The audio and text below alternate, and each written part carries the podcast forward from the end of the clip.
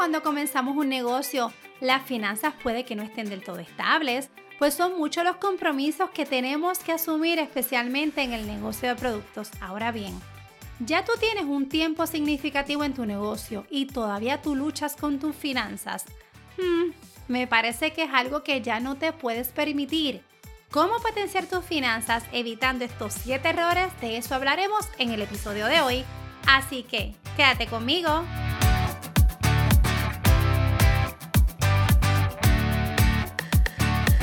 Bienvenida a tu episodio número 92 de este tu podcast, Equipando tu mochila empresarial, donde quiero equiparte y acompañarte en tu jornada como dueña de negocio para que puedas tener un negocio de impacto, con estrategias claras de crecimiento rentable, pero alineado a la vida plena feliz que tú tanto anhelas, porque ser dueña de negocio es para valientes y tú fuiste diseñada para esto. Continuamos con esta miniserie Potencia tú. Sí, estuvimos hablando en el episodio anterior Potencia tu mente y hoy estaremos hablando Potencia tus finanzas porque vamos a estar listas para este año 2023. Quiero abrir un paréntesis y dejarte saber que este episodio nace de una recopilación de muchos años de trabajo y muchas horas con clientas que hoy están logrando unas finanzas saludables. ¿Y sabes por qué? Porque han decidido tomar en serio sus finanzas, educarse, organizarse y planificarse. Cierro paréntesis. En el episodio anterior estuvimos dialogando que la palabra potencia en matemática es la multiplicación de un número por sí mismo repetidas veces. Ahora yo te pregunto, si ni siquiera tenemos idea de ese número, ¿qué es lo que vamos a estar multiplicando? Por eso es que hoy quise recopilar toda esta data y contarte estos siete errores que tú no te puedes permitir porque yo tengo un compromiso contigo y yo quiero que tú tengas unas finanzas saludables en este 2023. ¿Verdad que lo podemos lograr? ¿Tú estás lista? Yo estoy lista. Así que comienza a anotar por ahí. Error número uno. Enfocarte solo en vender y no en cuidar el dinero que vendes.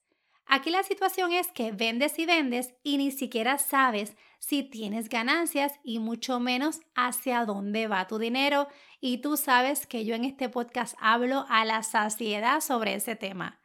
Error número dos, pretender que las ganancias del negocio son tus salarios. Aquí es donde no tienes un salario asignado y tomas el dinero del negocio sin organización.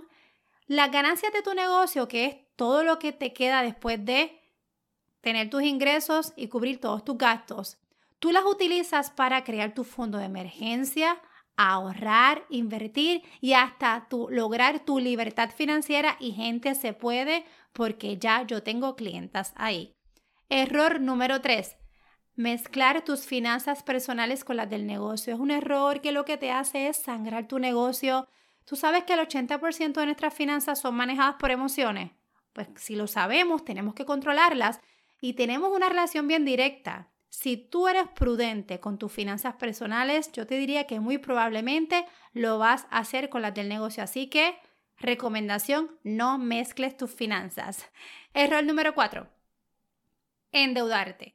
Y hay una creencia tan limitante que tenemos que vivir con deudas toda la vida, trabajar para pagar y no, no, eso no debe ser así. Debes tener como meta y prioridad si tú eres dueña de negocio Salir de deudas es así que te están limitando tu potencial financiero. Error número 5.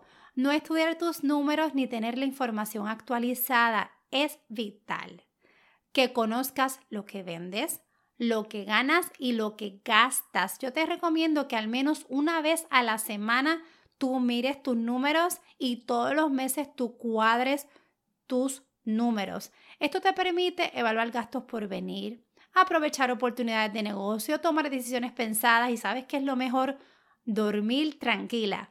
Error número 6, gastar más de lo que entra. Y Keila, ¿cómo yo lo sé? Pues mira, tú tienes, es necesario, es vital y mis clientes se tienen que estar riendo porque ellas saben que yo estoy siempre con la machaca de tener un registro de ingresos y gastos y crear tu presupuesto. En la temporada anterior yo te hablé muchísimo de este tema, Así que yo te voy a estar dejando aquí las notas del episodio las referencias para que tú puedas ir y estudiarlas. Y el error número 7, no comprender la importancia del dinero. Y este error lo veo más de lo que tú pudieras pensar. Trabajo con dueñas y dueños de negocio que ni siquiera saben por qué producen dinero, no tienen ningún objetivo. Así que error número uno que tú te debes evitar, enfocarte solo en vender y no en cuidar el dinero que vendes. Número dos, pretender que las ganancias del negocio son tu salario. para nada. Error número tres, mezclar tus finanzas personales con las del negocio. Error número cuatro, endeudarte. Número cinco, no estudiar tus números ni tener la información actualizada. Número 6, gastar más de lo que entra.